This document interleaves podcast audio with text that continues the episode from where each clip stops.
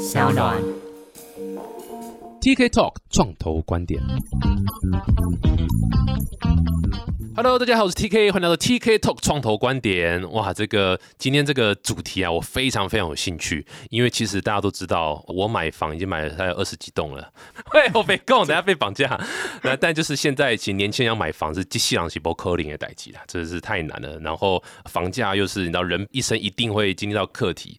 然后现在又有很多的这个缺工缺料啊，又涨啊什么有的没的，其实大家都在思考这个房子的一个对不对？如何购入人生第一栋房子，然后的一些切入点。那这一次很特别，我就请到我看到一个团队，我觉得非常非常有趣。他们在做的事情是我以前曾经想过类似的，但是一直不敢做，因为觉得。呃，对这领域其实不是那么熟悉，然后再又是一个所谓知道这种所谓高资本的一个物件模式下，跟我们传统想象软体啊、A P P 啦什么，其实是会应该会有蛮大一些差距的。所以今天那天看到这个团队的时候，相当兴奋啊，就说：“哎，那这个一定要来上我们节目聊一下，分享一下他们在做什么。”不哈啦，马上就现在先欢迎我们妈妈什么买屋买屋买屋的创办人 Home，Hello，嗨 TK，大家好。哎，对啊，刚刚为什么会吃个螺丝？是你们的服务叫做 M A A U U，对不对？是是应该这样念吗？M A A U U，对对对，这个名字怎么来的、啊？那发音就是马屋，马屋来源就是买屋卖屋买屋卖屋中间的发音，就马屋。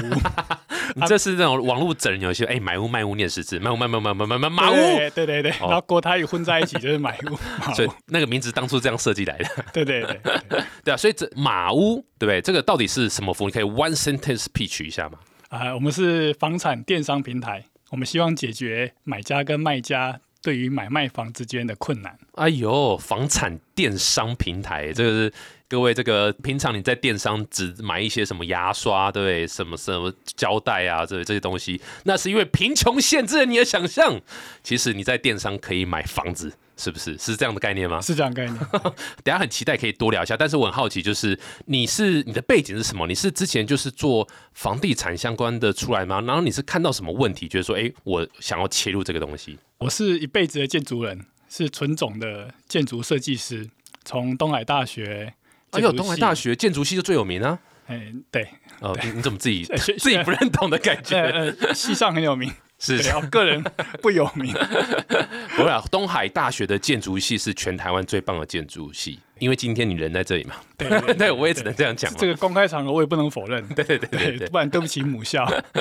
是是是是。那我毕业后去。哥伦比亚建筑研究所，哥伦比亚的建筑研究所是全世界最好的建筑研究所啊，这也不能否认，对吗？不能否认，对对对。然后再去在纽约留在那个贝聿铭被建筑师，哎，很累了，很累了。同样梗讲三次累，这个是绝绝对，但这个是真的，对对，绝对是华人建筑师的顶峰啊。贝聿铭跟他家族的事务所，事务所啊，对，贝聿铭大家一定都听过，但你要不要直接讲，就是贝聿最有名的作品，台湾人一定耳熟能详的是什么？罗浮宫的金字塔。哇，对啊，罗浮宫的金字塔，对，对对对。然后，哎，我记得还有一个也是很有名，是。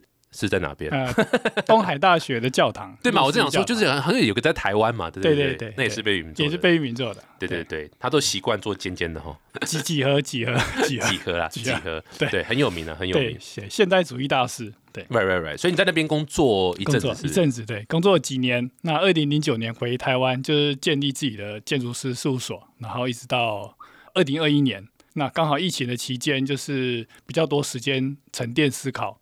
那虽然我一直在做建筑设计，但其实台湾最大的建筑体块是房地产。我其实是没有、没有、没有直接的接触，但是有一个近距离的观察了十几年。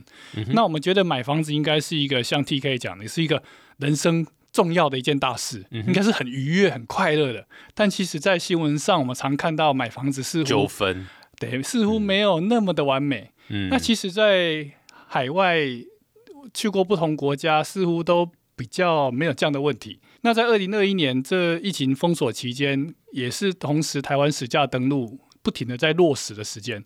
那实价登录落实，就会让我们开始像欧美日一些都市很相似，就是慢慢房地产会朝向不二价、公开透明。对啊，因为第一次听到这个不二价的时候，真的让我是蛮惊讶，因为怎么会可能买房是不二价？这一定是肯定是对不对？我们传统就是杀价杀价嘛，然后建商其实都知道说一定要一个开价，然后再给大家杀成交价这些，这所以这这个不会价，所以是这是一个正确的趋势吗？对啊，这是一个趋势。比如说日本买房没有在杀价了，顶多去个尾数，意思意思。哦，interesting。那还有一个网络的关系啦，网络会造成大家对于价钱是比较杀力的，会有一种感受。比如说从以前的 eBay 是用投标竞标，开始嗯变成是不二价的各个电商，那现在连车子对特斯拉对也是不会价的。对，所以大家对这件事情开始习以为常，觉得也许没有必要花那么多时间在人跟人之间的杀价过程，把它省下来，也许对双方都好。对，因为其实蛮多就是，尤其是我觉得年轻一代人买东西啦，哈，其实老实讲，真的习惯去中间人的那种 feel 了啦。是哦，他们都在区块链上面买房了。对 对没有啦，那就是说已经不太需要，因为大家其实大家都知道，哦，不管是代销，对不对，或者是这个中介什么，其实就是话术一堆，然后他的目的就是卖出去，所以大家其实都知道说，哎，你讲的东西，我其实老实讲，没已经对我来讲，我的可信度蛮低了。然后网络这么普及，所以老实讲，大家已经很非常非常习惯网络上去做资料收集、去做研究、去做调查、去比较。所以你知道，像汽车，就像我觉得你举的很好的例子，大家以前一定很难想象汽车是可以在网络上买的。可是你现在买特斯拉，你你就算去现场干嘛干嘛玩，你还是在网络上去点点点点点。你就算到现场去买，它也是帮你在现场开网页点点点点。是是，所以全部的购物行为都在网络上呈现的。那即使金额这么庞大，也是在网络上购。那车房子其实理论上应该也是要可以嘛？没错。对，所以这个我觉得是蛮期待的一个点啊。那你是有抓到什么样？就是你有看到什么趋势吗？就刚刚第一个是不二价嘛，哈，透明。那那你是有看到什么样的痛点或是消费者行为改变？你觉得哎，诶你们应该推出的这样的一个模式？最主要的是实价登录，嗯因为实价登录其实这件事情是一个规则改变者，它改变了市场游戏规则。那我就像我刚讲的，可以从英国、纽约、东京的例子来看，实价登录他们对他们来讲没有这个名词，因为他们所有的交易就会马上的登录，他们的 agent broker 是一定要如实的登录，所以他们几乎没有这种杀价的问题，所有资讯都是公开的，涨跌幅也是非常清楚。那这肯定是台湾的前进的方向。那这是一个改善我们看到的房地产交易痛点的可能性，但它缺乏了一个工具，因为房地产跟汽车还是有蛮大的差别。因为房地产要看现场，汽车虽然也要试驾，但毕竟不用舟车劳顿到那个现场，所以它需要一个系统可以线上跟线下整合，所谓的 OMO，它不能够纯粹是电商在线上，所以它变成是这个城市的开发难度比较高。那我们就是看到这个机会，攻克这个困难点，然后推出这个马屋房产电商平台。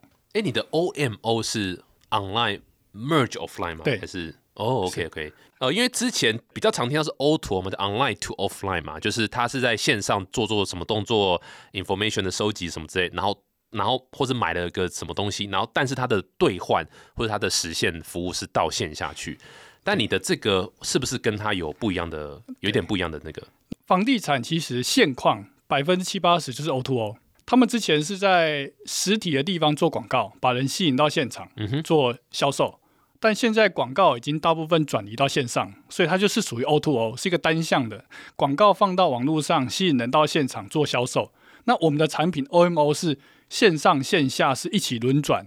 并且是双向可以交替，什么意思？就是说，在网络上看到马屋的平台上的产品，你会预约到现场去看房，但是你可以回到线上去做结单、下定、刷卡的动作。你也可以在现场使用我们这一套系统做下单的动作。那我们这样子产生的这个线上线下 merge 的情境后，我们变成了一个可以被验证的广告系统，嗯，变成了各方都可以协助这一个房地产的开发、买家以及结单、销售，那便可以被验证。那单向的广告 O to O 是无法验证广告效果的。嗯哼，对，所以那这样会在整个，因为相信你本身也这个购入不少的房地产嘛，还好两百多间，还好，还好，还好 OK OK。我们讲的实体不是大富翁哦，但就是在整个购买的经验上，呃，应该说流程上了哈，其实的确也蛮多，因为毕竟也是大金额，所以其实也蛮多呃细节或是什么，他心理上会需要有一些人为的一些参与，这样。所以我可不可以理解你们的服务其实不是要取代？代销或是取代掉，把这些人的都元素拿掉，而是辅助他们去在销售的时候可以去更快速的结单，或者是在之后离开现场了，离开那个接待中心之后，还可以有一个很好的地方可以去重新被提醒。这样，那我们目前专注服务在自建自售的建商，并且是采取不二价，然后拥有公开透明的方式的销售的建案。那我们提供他马屋这个工具，快速的让他们跨越这个自建自售门槛。同时，我们以建筑设计师的身份，会在线上协助客服，帮助消费者去理解刚刚 T K 提到的买房子有时候第一次有非常多的问题，关于公社、大公、小公、雨遮、平数，就是合约啊什么的。我们在线上做这个协助，来服务这些自建自售的不二价好建商。嗯嗯，哎，我这我蛮好奇，你现在这样，因为这个服务算是。应该算蛮新的，然后就连我们做网络，我们都觉得，哎呦，这个真的是走得很前面。这样，那在推广上，建商 say yes 和 say no 的原因会是什么？首先，就是像 T K 讲，这个房地产业水很深啊，所以把这个整合起来，做出这个产品，然后推广给建商。那我们现在目前是比较不会花太多精神去说服想法不同的建商，我们会直接专注在已经转往不不二价。这个很重要，这是重点。对对对。其实他们这种，像目前呢，二零二一年的资料上有百分之四十的建案是自建自售。那随着实价登录，还有大家重视品牌，会开始要希望做 D to C，就是 Direct to Customer。对。他们会开始希望能够重塑自己的品牌，他们会属于倾向自建自售。那所以这些建商其实不太需要说服，所以我们比较像是在市场上筛选这一群。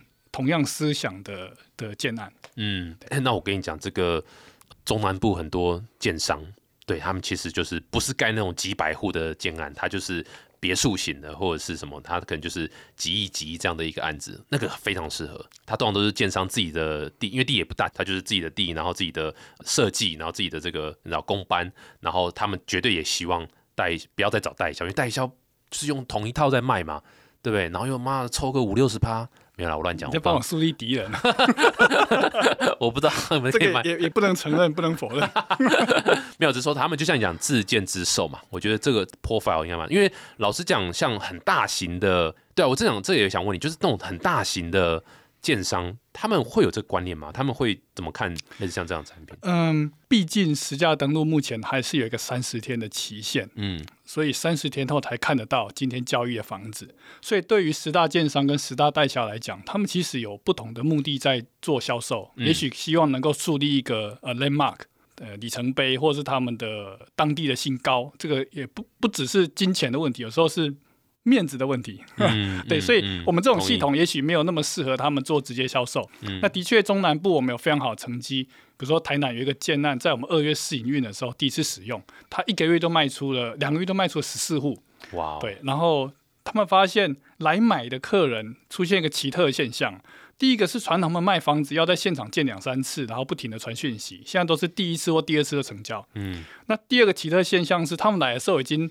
把这个建案的祖宗八代都背出来，就知道说你这个案子是怎么一回事。我就是要看哪一户，我知道他多少钱。那最后就来谈说价钱有没有一个啥意思？对对对对对啊！这就是我观察到，我我自己也觉得就是很有趣的一个购买行为的一个改变呐。就因为现在就是网络太你知道，就是很容易取得这些资讯，然后消费者其实也都很聪明，所以他对于哦我们讲代销或者对于销售人员的哈，不止代销，销售人员的传统的话。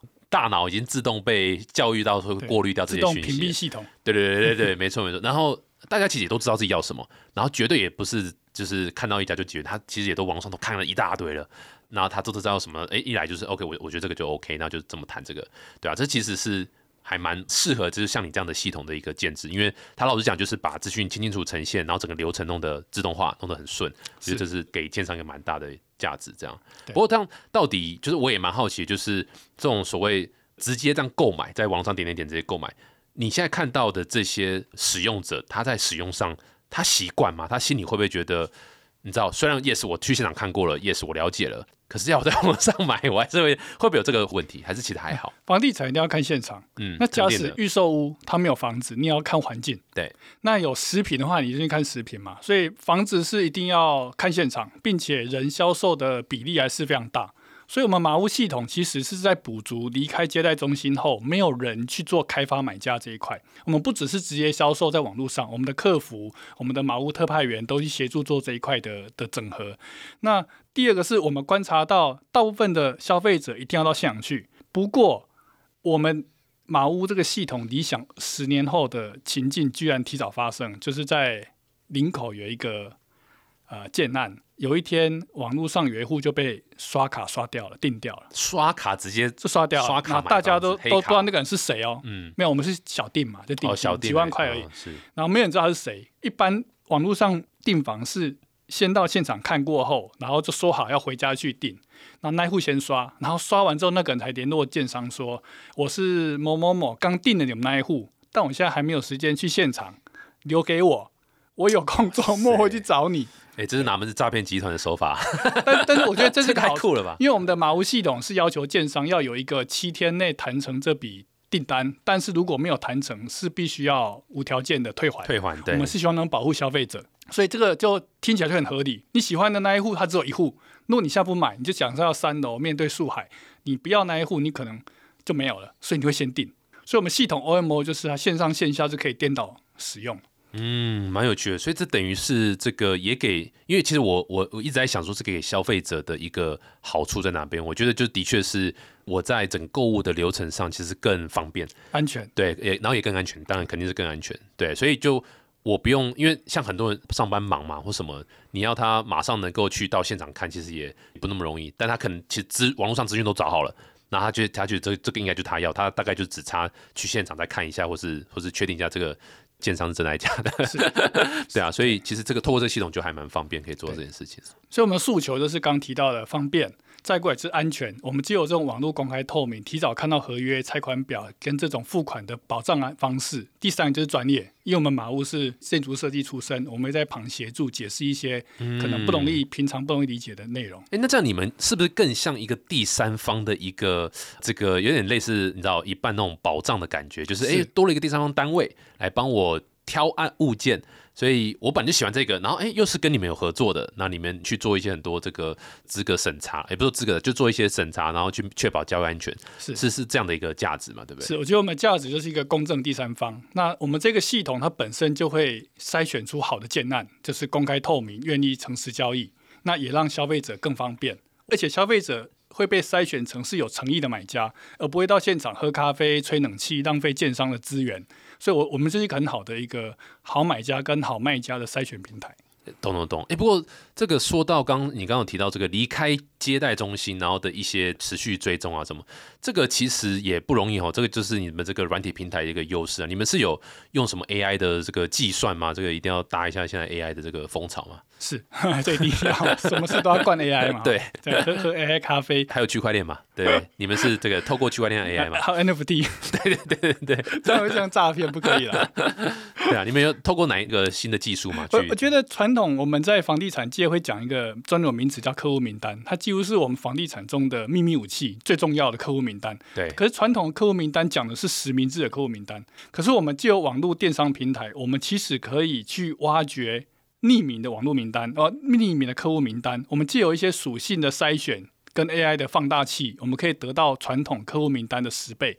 所以其实我们在试试营运这半年，其实我们有得到十倍于传统接待中心的买家，而且这十倍的买家里面的回头率，就是再度回来看房子的赏屋率是十倍。嗯，那我们成交率也是比传统的更高。嗯哼，对，那这个其实就是 AI 在控制客户名单、跟放大客户名单、跟引流的效果。对，我觉得这个是超大的一个重点，是就是如果我今天我是建商，我会非常被这吸引，然后去去使用你们服务，是。对，因为如果单纯只是呃金流系统，那那其实没有什么太大的价值，但你们能够做到就是把客户留存率提高，是，然后转单率提高，哇，这对建商来讲是再多钱我都 我都愿意使用你们服务这样子，然后对于买家也蛮好，就是今天不是你乱砸我广告，对，你是精准式的丢，那我都已经。某种程度上，你系统就知道说，我大概就是喜欢嘣嘣嘣这三个点哦，不管是景观或者是公设低的比例或者 whatever 什么，哎，然后你就可以丢相同的类似的物件。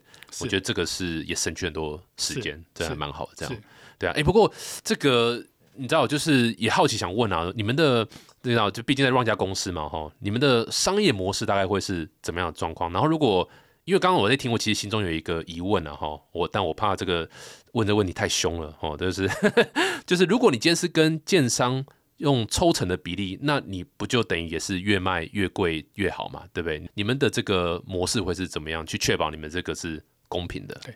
那我们的目的就是去中间化嘛，希望降低交易成本。那房地产在投注广告这一块的成本是非常惊人的，它会占到整个总销的五到六趴，所以每年有三百四十亿的资金是投在房地产的广告。三百四十亿哦。那这些广告就刚 T K 提到，它是有一点漫无目的的丢，立在立在路边，放在报纸上，任何人都看得到。传单啊，对。但它转化成真实客户的的转化率很低。嗯哼。那我们其实我们的收费，第一个是使用这个软体的一个建制费用，那它是一个月租费的概念，就是非常便宜，就两两万块钱。订阅制这样子。订阅制，那两万块钱就可以让你一个自建自售的不二价的好建案，可以很快的上线，嗯，并且有一些内容的整合，然后帮你们引流哈。那第二个是我们可以协助开发外面的买家，帮你们把人带到接待中心，让你们进行销售。那这个是成交之后才收费。那我们收取这个一趴，其实跟广告三百四十一比起来，其实只有一半的价格，这是是非常非常低的，而且是成交才付费，这是我们的商业模式。对啊，我刚才想说，如果是订阅制，我觉得那就合理，就是你不会只是一味的去追求这个高价的成交，是因为高价成交才是你收入来的话，那你的这个 business model 就对买家就不一定是公平的。是，可如果是订阅制，使用你这些服务，包括买家也是可能可以购买一些 premium 的 service 是的话，我觉得就就非常合理因为它的模式就是。就两边都是同样一个起跑点，不会说特别偏袒哪一边这样子。我觉得我觉得蛮赞的。刚提到这三百四十亿的广告，其实还有另外接近四百亿是接在你口袋里。对，那两百户这样来 没有啦，还有走不出去。有大概四百亿是盖接待中心。那接待中心它可能半年拆掉，一年拆掉，它其实对社会啊环境的资源是一种蛮大的的浪费。那在我们使用马屋系统的这二十个建案里面，他们的经验累积大概会节省他们二十个 percent 的开销。嗯，就是等于是总销，如果花到五个 percent 在做行销，它会节省一趴。嗯哼。那我认为这是我们所谓的去中间化跟简单交易的做法。嗯，等于也是节省建商的成本。是，如果在一些行销或是这个销售的成本上面，那我们希望它会节省下来的，反映到那个更好的价格上。嗯嗯，不可能。希望会啦，不不能否认也不能承认。希望会啦，希望没有不二价嘛。我怎么反应？对啊，顶多送你停车位。送冰箱啊！送冰箱就好，顶这也太贵了。我听下来，我真的觉得还蛮酷的一个 model，就是它是一个现在新的一个购物行为下的一个蛮自然会产生的一个应用啦。因为第一个是解决建商很多问题，包括在刚讲的成本，还有我觉得最重要是获客成本。就我怎么样去让客户，因为产品再好，没有人知道或是找到错的体验，那就都是。没有用嘛，所以能够找到好的 TA，然后转单率提高，哇，这个是太重要太重要了。然后对于买家来讲，我觉得是又有个保障，交易的保障，是又是一个好的这个资讯的来源，我觉得是蛮赞的。这样是，哎，所以好奇，那你们这样，你公司这样经营多久？呃，我们去年成立的，去年才成立哦。对对。哇哦，那已经有多少个建商的客户在？呃，现在有二十个建案，然后卖掉二十七户，大概四亿的总销。哇塞，已经四亿的总销了。这四亿在台北很少啊，没有，但但 still 就对于新创来讲，对，去年嘛，然后到现在差不多一年还是半年，呃，二月上线，所以去年。八个月，哦，去年成立，然后今年二月上线，对，所以八个月四亿的 GMV 的那种概念，对，哇塞，这很酷哎，很厉害哎。哎，拜托，很多软体产业是做不到这一点的。你卖 NFT 都卖不到四亿。哎，因为我们是高总价，对高总价产品。因为你们话术比较那个嘛。你们 build 个 community 嘛。我们我们帮的人比较有钱呢。对啊，这是好生意，代表这是好生意。对啊，这个是蛮占一个成绩。那哎，那这样子有在募资吗？你们这个目前是这样，是已经有投资人吗？还是以自己的资金为主？呃，我们在去年成立到现在，会开始进行第一轮的 Angel 轮的募资。OK，对。那我们也开始确认了这个商模是顺利的、可行的、有有发展性的，所以现在正在处处理这个 Angel 的募资，然后再往呃前一下一步去扩大前进。哦，所以等于这一 round 是 Angel round 就对了。对对。那所以应该还不会开放到让 VC 吗？还是就是先以 Angel 或是所谓的策略型的呃投资人为主这样？策略型的 VC 可能就是要个别谈一下那个。对方的的能够提供什么东西？对对对对。那如果传统 VC 我们当不排斥啊，对，只是说我们我们我们也讨论一下那个。没有我排斥啊，我排斥。传统 VC 不要浪费时间找了。台湾有什么懂这个对不对？新科技的 VC 有吗？哪有？呃，这个也不能承认，不能否认。没有啦，只是说，其实对所有新创这样，就是你在这么早期嘛，老实讲，最重要绝对，但钱是一个超棒的、非常非常重要的基本的一个东西。这样，那第二个就是 VC 等于你的 co-founder 了。其实，在这么早期是，是那这个 co-founder 他是不是可以帮你敲更多的门，是或者带其他的资源进来？我觉得这是数一数二重要的了。所以。当然取决于在说是不是今天你可以做这个选择。如果都没有人要投的话，那是错赛嘛，那就是只要有钱就好这样。但是我说哎、今天是你可以有选择的话，我觉得这个是蛮重要的考虑这样。所以如果从你的角度，我觉得找一些呃，你知道可能是跟不动产业相关的一些单位，我觉得是还蛮好的一个对 candidate。呃，如果说一家要谈我的理想的的募资对象，我想愿意长期持有啊、支持我们这个理想的是首首要考量。那第二，如果他们，因为我们我们觉得我们这个产品很适合到日本，因为日本是嗯不二价很成熟的房地产国家。那只是说进日本是需要蛮高超的技术的，因为他们的。呃，这四大财阀其实掌控日本所有的房地产，所以会需要一些资源跟协助。如果有这样的投资人，我们当然更开心。嗯，蛮酷的。所以日本听起来是你们第一首选海外的市场。是 OK，就是因为它的不二价这个机制是通成熟，是成熟的，成熟。所以现在那边卖大概几乎没有什么溢价的这个事情发生。他们其实习惯上是不溢价，就是去尾数。但尤其是疫情这两年，他们非常严重，所以他们现在几乎都是线上在买卖。他们见面是会签约，嗯他们都线上看房，然后就通电话讯息见面签约，但他们也没有我们这个系统。哦好有趣哦，日本已经走到这么前面了，这样。对对，但也是疫情的关系了。嗯，会不会是因为他们不好意思杀价？啊啊，すみません、あのあの自口ですね、自口自口自口买呢？哦，大丈夫ですか？自口买，这样是不是会比较？我日文的所学有限，我都是从事不正当的，所以那些词没有对啊，我都没听过。那 建商就打没打没打没，这样就懂了吧？哎、对这个不能承认，不能否认。没有，但的确，我觉得这还蛮酷的。日本的不动产应该蛮多台湾的，不能说 VC 啊，就是台湾很多 family office，呃，或者是台湾很多相关的这个有在投资的一些单位，其实应该蛮多会在日本做不动产的建制这样子。其实我们这个系统还适合一个族群，就是跨国的交易。所以其实我们现在有大阪的、哦大阪的建案上线。嗯，嗯那大阪建案其实有一些是属于投资型的，你你你也不会飞过去看，对所以我们的系统就可以直接解决所有的问题，因为它不用到现场看。哎、这个好有趣哦！我觉得这个很酷，这很这个很很 make sense。那其实海外华人买台湾的房地产，这这几年也蛮风行的。嗯哼，那还还有一些东南亚的房产，其实蛮多的，这是蛮适合我们这个马屋使用。嗯嗯嗯，而且台湾其实有钱人真的妈的还是超有钱的，而且只是都不知道在哪里而已，都都不是我朋友。对啊，我朋友都只会跟我打麻将，然后赢我钱而已，然后都不是我朋友。因为我听说，我听说，但就是台湾其实很多很有钱的人，然后都会在海外资产，等于说投资你们，就是那我等于是我今天这个资产的时候，我的那个股票涨的这个对不对，还可以回到我身上，多好，对 对不对？画大饼就这样画嘛，对不对？对不对？你不只是你，与其使用这个服务，你倒不如变成这个服务的一部分，对不对？一起跟着服务一起成长，对啊，这这还蛮酷的，这样。简化交易啊，简化交易，简简化交易。但我我觉得刚听起来，我觉得这种所谓投资客的这个 channel 还蛮 make sense 的。对，台湾应该很多，其实因为我我离不动产其实蛮远的啦，就我我不是在做这一块，但是我的周遭朋友很多就会有做这种所谓你知道带团到海外去做，去看房子然后直接对买，那都是投资，都不会坐在那边都投资的，对。啊，像这种应该，所以你的客户群其实还蛮广的哦。对，在我们这半年试营运，其实有蛮最大量是工程师，尤其是跟着电子厂南迁北移的工程师，他们对网络是非常的信任跟熟悉，并且非常忙碌，嗯，忙碌到几乎没有时间去现场看房子，所以我们非常大量的房子是工程师买。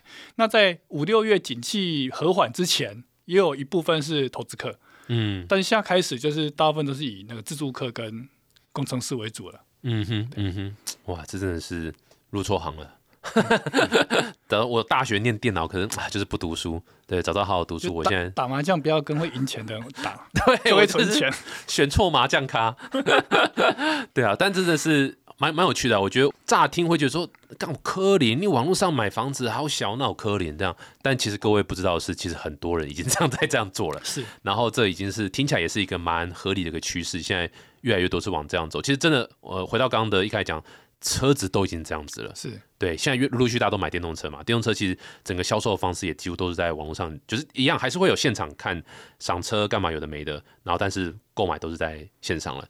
那这些建商他本来线上就不是他的主战场，他主战场就是线下的一些这个，呃，应该说他的产品啊，然后可能代销线下，但是在最后购买的阶段，就是还是要有线上的一个环境这样。是是啊，这真的还蛮酷。你这样，我很好奇，你这样二月到啊、现在十月、十一月这样，这样一路过来，一定不可能这个东西出来，大家就哦好棒哦，我要我要，一定也遇到很多 say no 嘛，对不对？所以大致上大概主要大家会觉得，你知道，我也蛮好奇的，在推广上遇到什么样的困难嘛？呃，我们是十月成立开发产品嘛，所以开发产品那一段算是我们内部的挑战，因为它跨个不同领域哦，所以整合这些知识、专业，并且转译，并且撰写，然后测试是最困难。那等对了对市场之后，其实我们是踩在实价登录的风潮上，因为刚好国家对实价登录是日趋日趋严格，然后最近还有一个防止哄抬物价的法则，嗯嗯所以其实我们是顺着这个风潮，所以是基本上国家帮我们扫平这些嗯哼，呃旧有的一些思维，嗯我们就会比较顺利。然后，所以其实上架速度比我原本预先的快了一点五倍。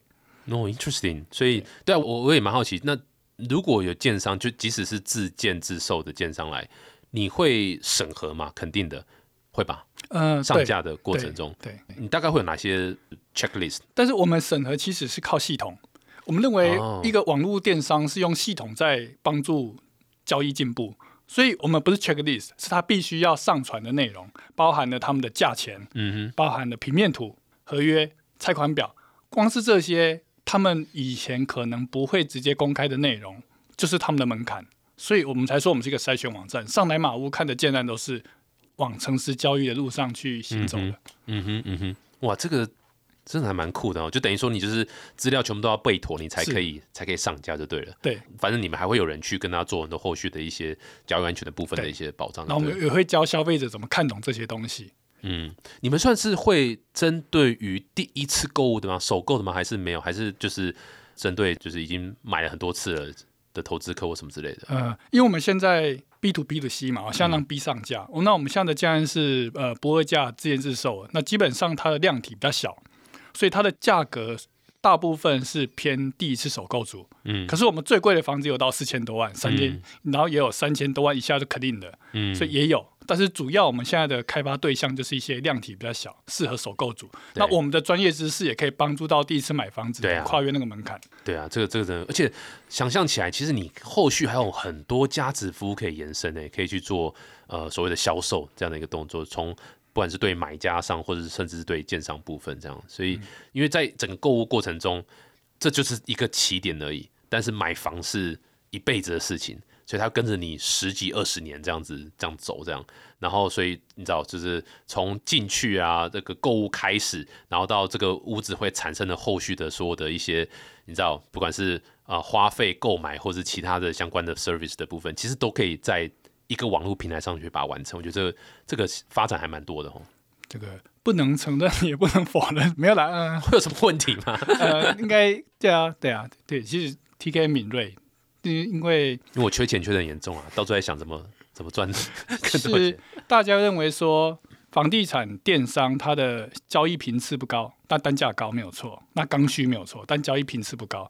但像 T K 讲，其实你有的新房子的房屋履历，它跟客户名单是另外一个新的概念，因为房屋就很像 NFT，它是一个独一无二的位置，你是特别为了我硬硬讲，还是你真的真心对，这样觉得？刚刚刚跟那个你的牌咖讨论的，是是，对，它是独一无二的位置，但它会换屋主，跟对跟 NFT 很相似。对对对，那所以它有很多的赋能，嗯，它有很嗯多的衍生性的交易，的确没有错。嗯但最重要嗯是这样，你先先掌握那个房屋履历，没错没错。所以你的房子是盖在以太坊上面，还是还是元宇？宙 元宇宙上面嘛，对不对 没有啦，对？没有看到实体房子啊，实体房子实。体实体，我觉得这很酷。我觉得今天我算是你知道，就是很开心，因为第一个是上了一课了，第二个是以前就一直在幻想说，你们可能网络上可以买房子。我们那时候我不知道你还知不知道，我以前有一个服务很有趣，是个拍卖的，算是拍卖，哇，已经二零一零年了。然后那时候他们的就试过，就是在网络上拍卖房子。那他们当然就是其实就是卖房子，但之后用另外一种方式在卖这样。可是那个时候真的是太早了，所以那个东西就变成一个 campaign 式的一个房，就是啊，对，比较偏向是哦行销宣传这样概念，大家主要买都还是小东西这样。然后到现在其实大家已经非常熟熟悉习惯在网上买东西，只是还是的确都停在那可能电器啦、三 C 啦这种一些一些消费性的东西。可是透过你知道 Tesla 这样，然后慢慢我们相信绝对买房子是肯定是在网上购物这个行为是非常理所当然的。对，现在新创产业最多资金投入就是 PopTech，就是房地产新创科技。那在美国，光是 Zero、Rayfin 他们两家都独角兽了，嗯所以它是一个非常大的市场，尤其在亚洲。嗯，也是线上买房嘛。他们线上买房，然后他们的商业模式有广告费、呃交易费、估价，对有各种的方式，对那个体量非常大。对啊对啊对啊，真的蛮期待，期待你们这个可以越做好。现在有人做跟你们类似的吗？市面上？交易系统亚洲只有我们，那美国有交易系统，一个开发商自己开发给自己用的，嗯跟二手屋的 Open Door。在亚洲，我们是第一个交易系统，但是集合住宅我们也是全球第一个，因为它的开发难度又更困难，因为集合住宅更复杂。什么什么意思？集合住宅的就是你买卖一栋房子，它后台的我们叫做销控啦，就是销售控制。城市是比较单纯的，一栋一栋，但是你在一大栋里面有非常多户，哦它是一个非常复杂的系统，加上台湾的停车位的制度非常的对对对奇葩，对，所以它的系统非常复杂，所以我们算是台全球第一个开发出来。嗯嗯，其实真的听起来，我觉得你们要解决这个问题，可能真的只能用 NFT 了。一个停车位就一个 NFT，因为独立产权嘛，对？然后房子也是嘛，这个 NFT 嘛，对不对？其实有人在做类似，不过如果是这如果要落实到实体的车位，而不是把它虚拟化切割成那个产权的话，其实跟法规有比较大的关系。嗯，没错，没错，对啊，期待政府赶快开放 NFT 啦，这个不要再把 NFT 当做骗钱的，对不对？那这都是别人在骗钱，我我们是扎实在做事的，别人你去看其他项目都在骗钱，对，也可以呼吁那个智能合约，那个对嘛智能合约很适合那个对啊，你都要用智慧城市了啊！如果你还用传统的合约那种笨合约，有什么意义？对不对？用智能合约 不能批评政府。